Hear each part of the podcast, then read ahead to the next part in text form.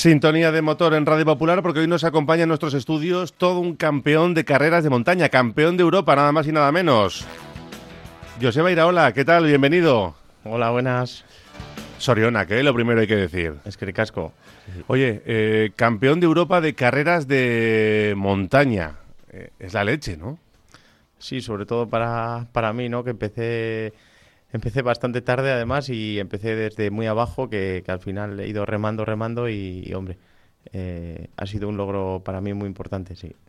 Campeón con 41 años, que hay gente que se piensa, bueno, pues esto lo consigues a los 20 y pico, a los 30 y algo, a los 41. Hombre, ha habido otros también veteranos, pero es verdad que, que no eres de los más jóvenes.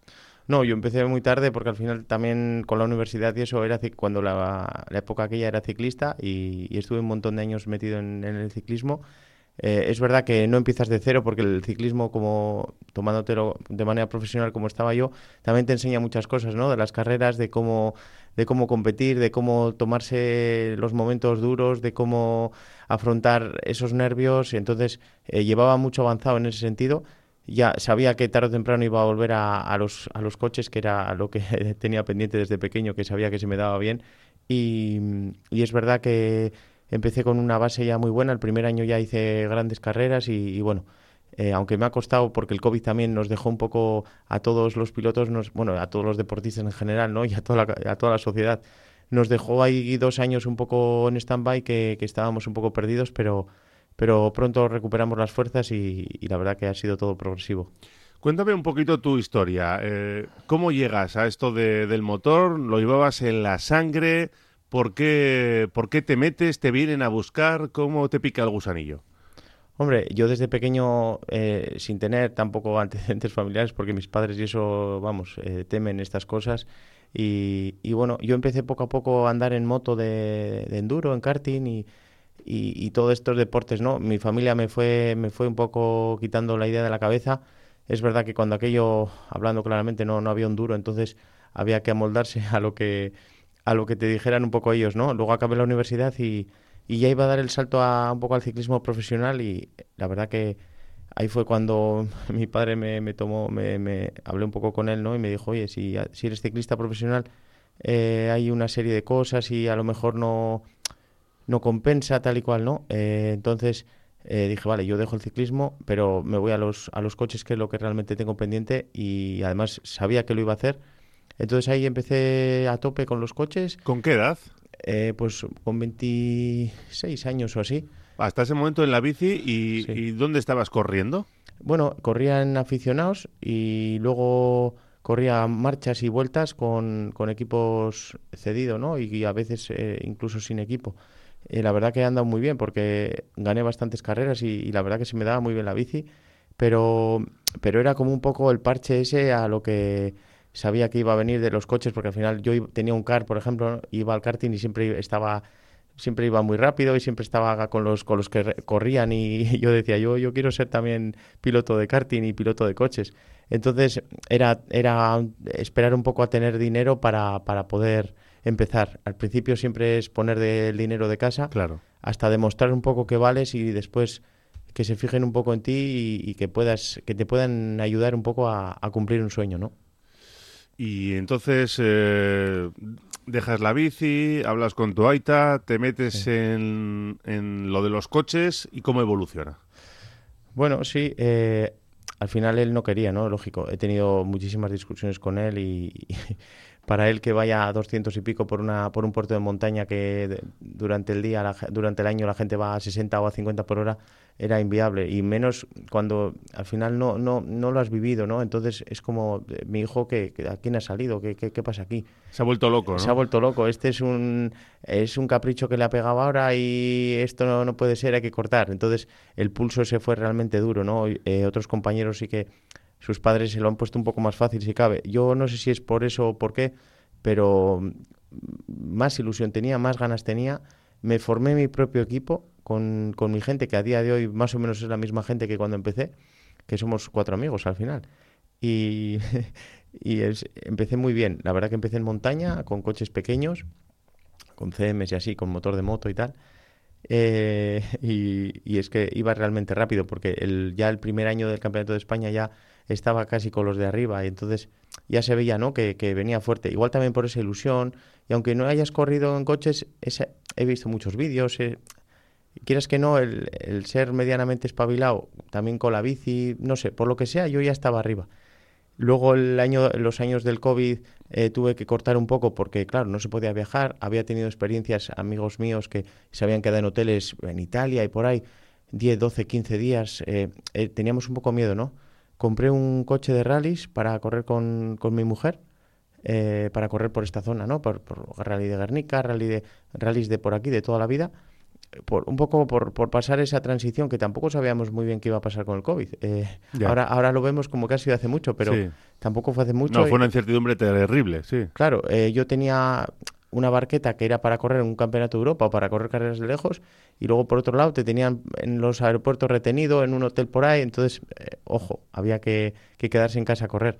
Corrimos en rallies, la verdad que se nos dio realmente bien porque también mi mujer se enganchó bastante al tema y, después, en cuanto acabó el COVID, volví a las barquetas, que era lo que al final es la única manera que, podía tener de la opción de correr al máximo nivel sin poner dinero así de casa, por decirlo así, ¿no? Porque claro, hay gente que nos está escuchando y que dice, ¿qué es eso de las barquetas?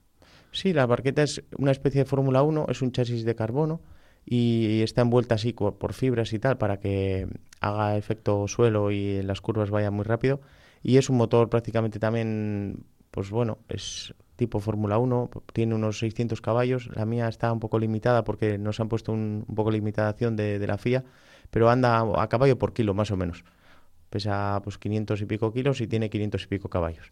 Está, la verdad que son coches Es como un Fórmula 1, tú lo ves y dices, parecido a un Fórmula 1. Sí, estéticamente es bastante parecido y la verdad que corre muchísimo. Pero bueno, es, es algo que aquí ha habido mucha afición en el País Vasco, siempre con, pues con Pancho con Vilariño, pues bueno, eh, Aitor Zabaleta, han sido pilotos muy míticos que, que han generado una, una afición muy bonita que es verdad que luego cuando ellos van dejando tal, se va perdiendo esa afición. Y ahora, efectivamente, ahora las instituciones y, la gente que me ha apoyado a mí ha dicho, eh, Joseba, joder, no sabíamos que esto movía a tanta gente y movía a tantos espectadores. Sí, Vale, ¿y cómo, de dónde sacas la pasta para, para empezar con esto? Tú de tu bolsillo, eh, la escudería que montas con tus amigos, eh, no sé, entra algún sponsor, porque ya hace falta pasta.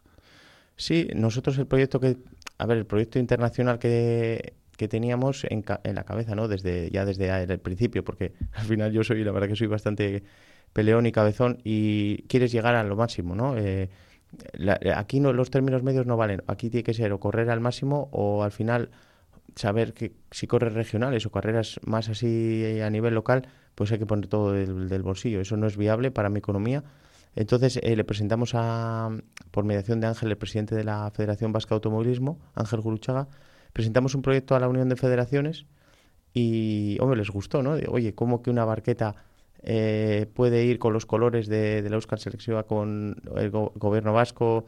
Eh, pues al final era como un poco una novedad para ellos también, ¿no? Como hmm. al máximo nivel se podía competir con, con una barqueta eh, rotulada con la icurriña, con los colores vascos y tal. Marca Euskadi, ¿no? Marca Euskadi, eso es. Y, bueno... Y de hecho la escudería se llama Euskal Selección. Eso es. Sí, bueno, es, eh, al final es un poco el, el que... Eh, el, nuestro proyecto inicial es los que se centraron en nosotros y nos ayudaron para, para empezar este, este campeonato de Europa.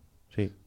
Y bueno, ahí va entrando pasta de las instituciones, supongo que algún sponsor privado se habrá ido sumando y llega este campeonato de Europa de carreras de montaña, que son nueve grandes premios, puntúas en todos, cinco victorias y te llevas el título. ¿Qué supone esto para ti con todo lo que has pasado?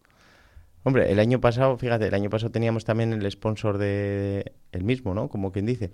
Y solo pudimos correr cinco carreras, fue realmente...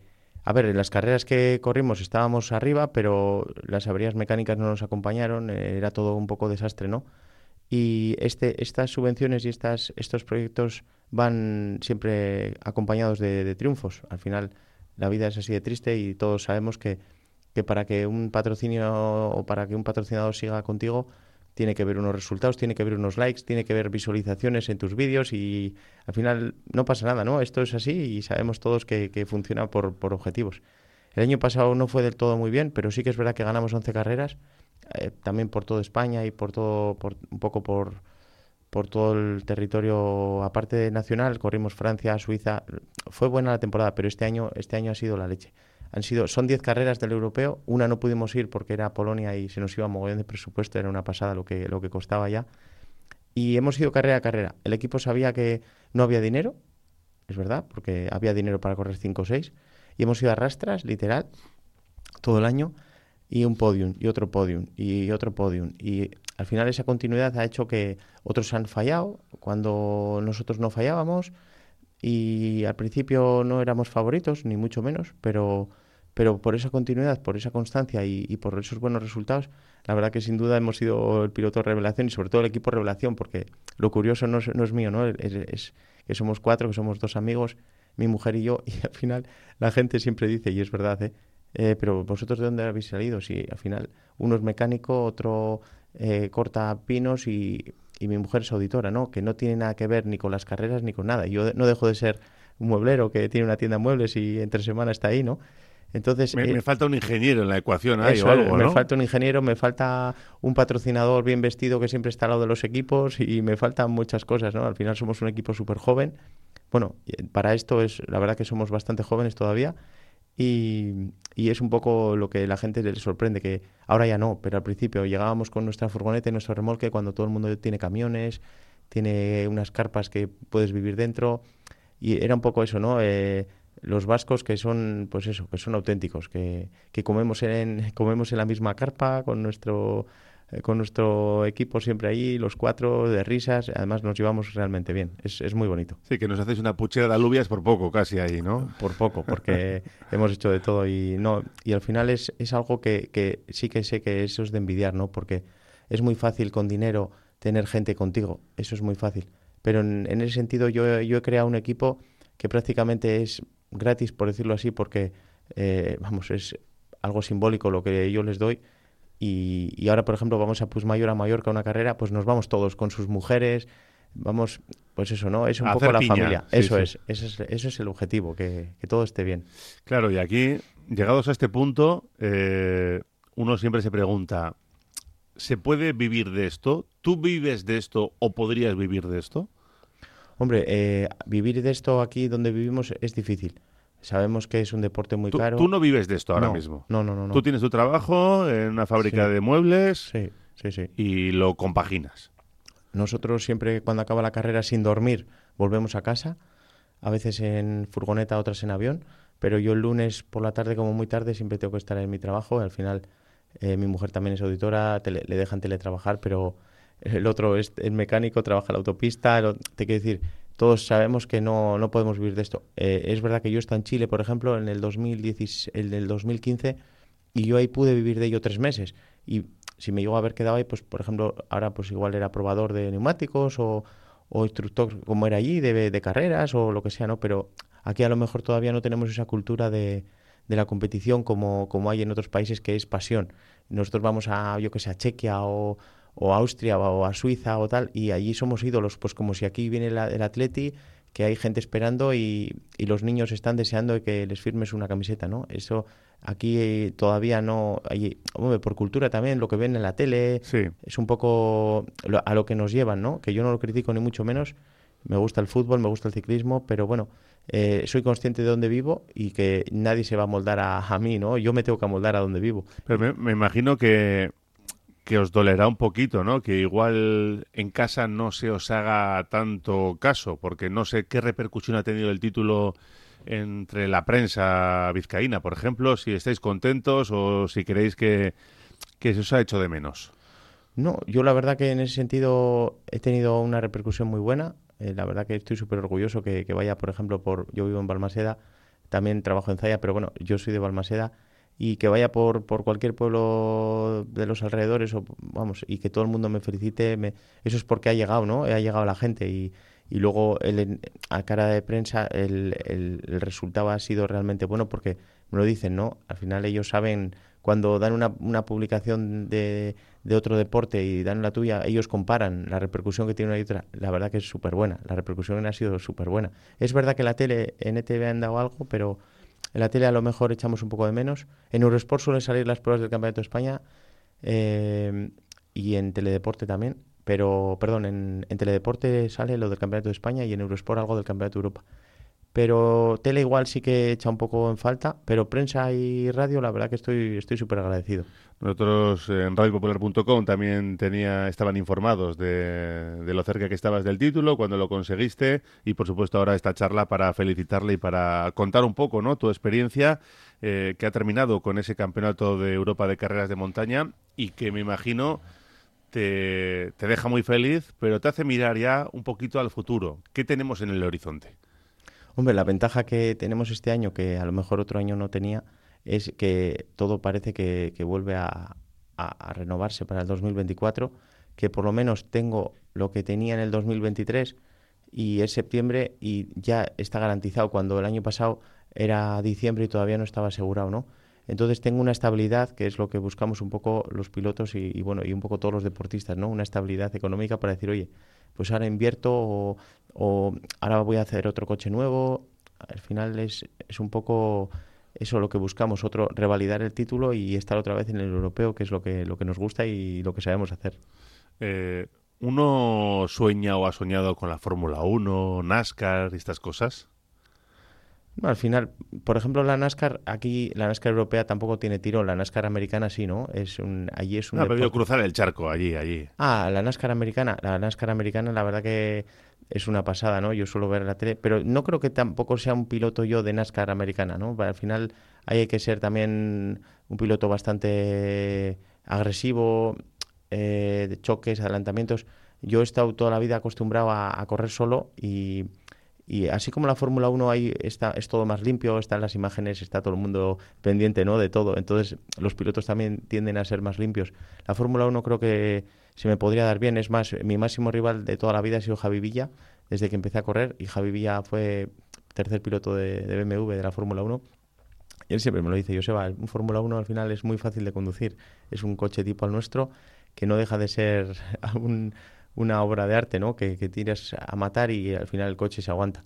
Pero, mm, por ejemplo, rallies y cosas de estas, eh, no me veo tan, no me veo un piloto tan de rallies y tal. Me veo más de monoplazas, de ir por el sitio, pues eso, tipo Fórmula 1, ¿no? El sueño, pues mm, la verdad que no, porque eso tiene que ir acompañado por un patrocinio eh, muy fuerte, muy fuerte. Pues imagínate eh, Fernando Alonso en su día fue con Telefónica y con... Sí, sí, sí. Es algo que irreal, ¿no? Es bonito tener sueños, pero yo creo que sueños alcanzables es, es lo ideal, ¿no? No inalcanzables. Porque lo vuestro, para completar una temporada en el Campeonato de Europa, más lo que hagas de Campeonato de España, ¿de qué presupuesto estamos hablando?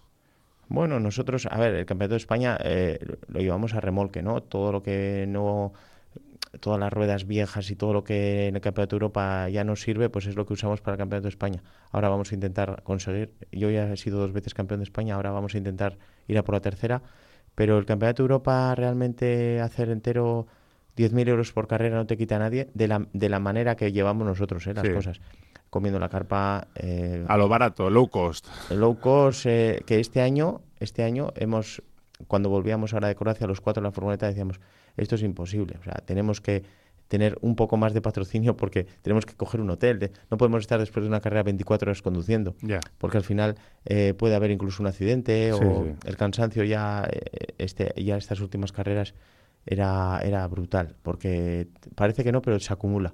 De, de la primera carrera de Francia a la última, eh, nosotros hemos notado que, que, se va acumulando. Yo yendo para Suiza también, entre que hago bastante deporte y tal, ya es que había reflejos y todo, ya digo, es que no, no puedo. Al final, yo llego a una carrera un martes, por ejemplo, cojo el coche de alquiler y hago unos 900 o 1000 kilómetros, entre 800 y 1000 kilómetros por el tramo, los, pues los previos, ¿no? El martes, el miércoles y el jueves. El viernes casi nunca hacemos, pero al final son 10 horas al día de entrenamiento, más o menos. Acabas acabas súper cansado. No me extraña. ¿Y, después de la carrera, qué conduces tú también? Venga, dale. A, depósito cada uno. Sí, eso está. es Cada, cada 500 kilómetros cambiamos de. pero es un poco lo que hablamos, ¿no? Necesitábamos un poco más de presupuesto porque al final este año hemos rondado los 70.000, 75.000 euros más o menos, a lo mejor un poco más, no sé, ahora tenemos que hacer recuento, también tenemos un premio bonito que, que nos dan en Portugal, bastante, bastante dinero, pero, pero a lo mejor el año que viene tenemos que ser conscientes, ¿no? Que si tenemos los 100.000 euros, pues haremos entero el campeonato. Y si a lo mejor tenemos 60, pues igual hacemos seis carreras, siete porque más barato que este año así es, no, es, imposible. Sí, es imposible. No, no, hay que coger una habitación de hotel, sí, sí. Que luego eso, si no, cansa mucho. Eh, bueno, pues muy, muy interesante, ¿no? Toda la intrahistoria de cómo se gana un campeonato de, Europa de estas características y de dónde has estado. La última fue en Croacia, pero de todas las pruebas que, has participado este año, ¿Cuál ha sido la, más bonita, la que más has disfrutado? ¿Y cuál la que has sufrido más por el circuito por cualquier otra cuestión? ¿Por el tiempo? No lo sé. Eh, bueno, la carrera que se hace en España, que es el FITO, eh, en cada país hay una, ¿no? La que toca en España, ahí he tenido una presión espectacular porque, claro, todos los aficionados vascos, eh, cántabros, toda esta gente que me ha visto crecer, ¿no? Como piloto, ahí estaban con, con, esa, con esa ilusión que yo pues que un piloto que han visto desde cero, por decirlo así, eh, esté con los grandes de Europa, ¿no? Entonces, ahí he tenido una presión extra porque realmente para mí eso era un polvorín, era todo gente conocida, banderas y tal, eso se me pone la piel de gallina porque al final... Eh, luego ya el segundo año yo creo que eso cambiará, pero este año ha sido una bomba, ¿no? como, presión esa. Y luego este año en Eslovenia, la penúltima carrera, nos jugábamos todo. Al final estábamos empate a puntos Peter Trinca y yo, que es un checo, mi máximo rival. Sí, que le sacaste 18 puntos al final. Sí, bueno, le saqué 18 puntos, pero es verdad que... Que ahí vais igualados. En Eslovenia estábamos igual de tú a tú. Y yo solo tenía cuatro neumáticos nuevos para dos carreras, Eslovenia y Croacia. Y yo encima estaba malo, porque tenía unas décimas de fiebre y no estaba muy bien. En entrenamientos iba sexto el sábado. El domingo eh, apostamos por, oye, eh, tenemos que ganar esta carrera sí o sí, porque ya Croacia es más difícil, es más larga, tal. Entonces yo cogí la bici con unas décimas de fiebre, además con el plumífero, me acuerdo que hacía calor y yo con el plumífero porque es que estaba helado de frío. Y me cogí la bici dos horas después de los entrenamientos y estuve, pues eso, analizando el... Tuve que remar muchísimo porque estaba muy lejos de la cabeza y tuve que remar, pues tuve que, yo qué sé, no sé ni lo que hice, pues me agachaba en el circuito a ver dónde estaba el peralte, eh, ya no, estás un poco, pues eso, que ya no sabes ni qué hacer, ¿no? Y el domingo, en la primera carrera, ya, ya le pude ganar por, por siete décimas y la segunda me ganó él a mí por una. o sea, fue una pasada. Entonces esa fue la que más he tenido que remar, porque sabía que eso era vital. Si ganábamos esa carrera, el resto iba a ser coser y cantar, más o menos. Sí, sí. Entonces ahí me esforcé al máximo. El domingo me levanté perfecto, sin fiebre ni nada, con unas ganas de lucha espectaculares y no sé de dónde saqué las fuerzas, pero, pero el lunes estaba mal otra vez, o sea que se ve que hice un stand-by el cuerpo. Sí, Pues perfecto, para, para ganar y para conquistar este campeonato. Eh, ¿Tú crees que esto le va a servir a los, a los chavales que ahora también están empezando, que tienen, que llevan la gasolina en la sangre? para dar ese salto, para tener referencias, eh, no sé a nivel de, cantera, tú controlas más, ¿cómo estamos eh, a ese nivel? Si es verdad que es un deporte en el que tú lo decías, ¿no? Hay que pagárselo cada uno de su bolsillo, por lo menos al principio. Eh, a ese nivel, ¿cómo estamos de, de cantera, de chavales? Hombre, yo voy mucho al karting y voy más o menos, bueno, a lo mejor voy una vez cada pues dos veces o tres veces al mes al karting. Entonces conozco un poco esa cantera, ¿no? Conozco a los padres, eh, los padres, eh, pues eso, que me ven y, me, y es un poco como que buscan esa referencia de en mí, a ver qué... Y sobre todo lo positivo de, de, esta historia nuestra, que somos cuatro amigos.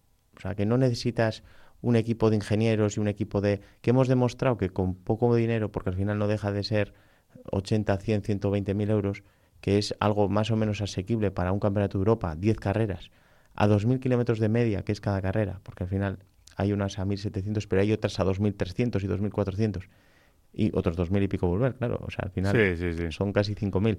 Y es un poco esa, esa, esa ilusión que ellos tienen, que dicen, joder, pues a lo mejor mi hijo puede hacer como tú, ¿no?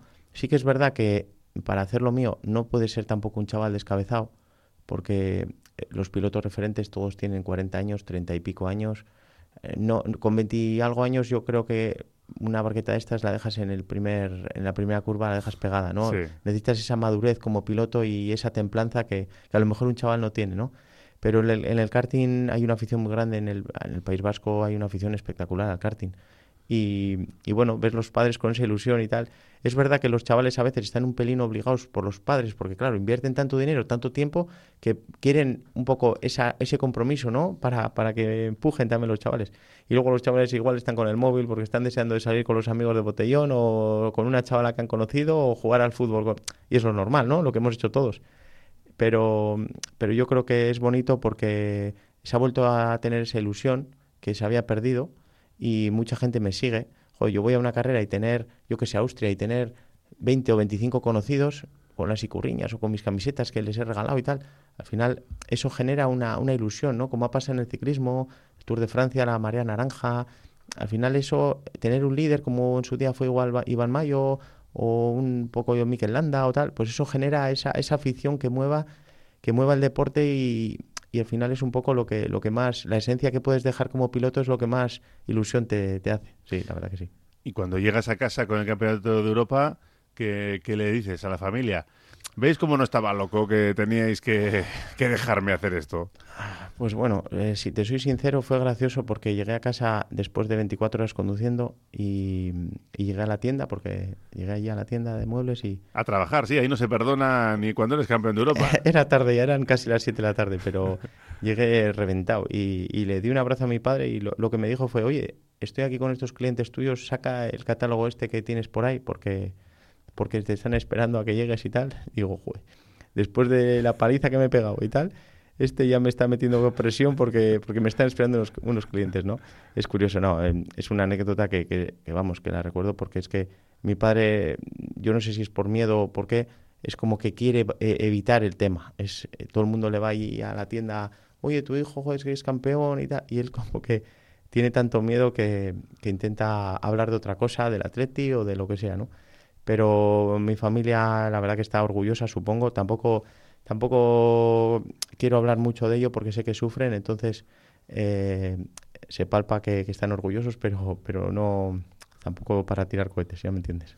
Ya, eh, bueno, pues que lo disfruten a su manera, aunque sabemos que, que tiene que ser difícil, ¿eh? Oye, mm. tener un hijo ahí, que al final te juegas la vida con 600 caballos a 200 y pico en esos puertos de montaña que los demás pasamos a 40, 50 por hora, pues evidentemente tiene que ser difícil. Mm.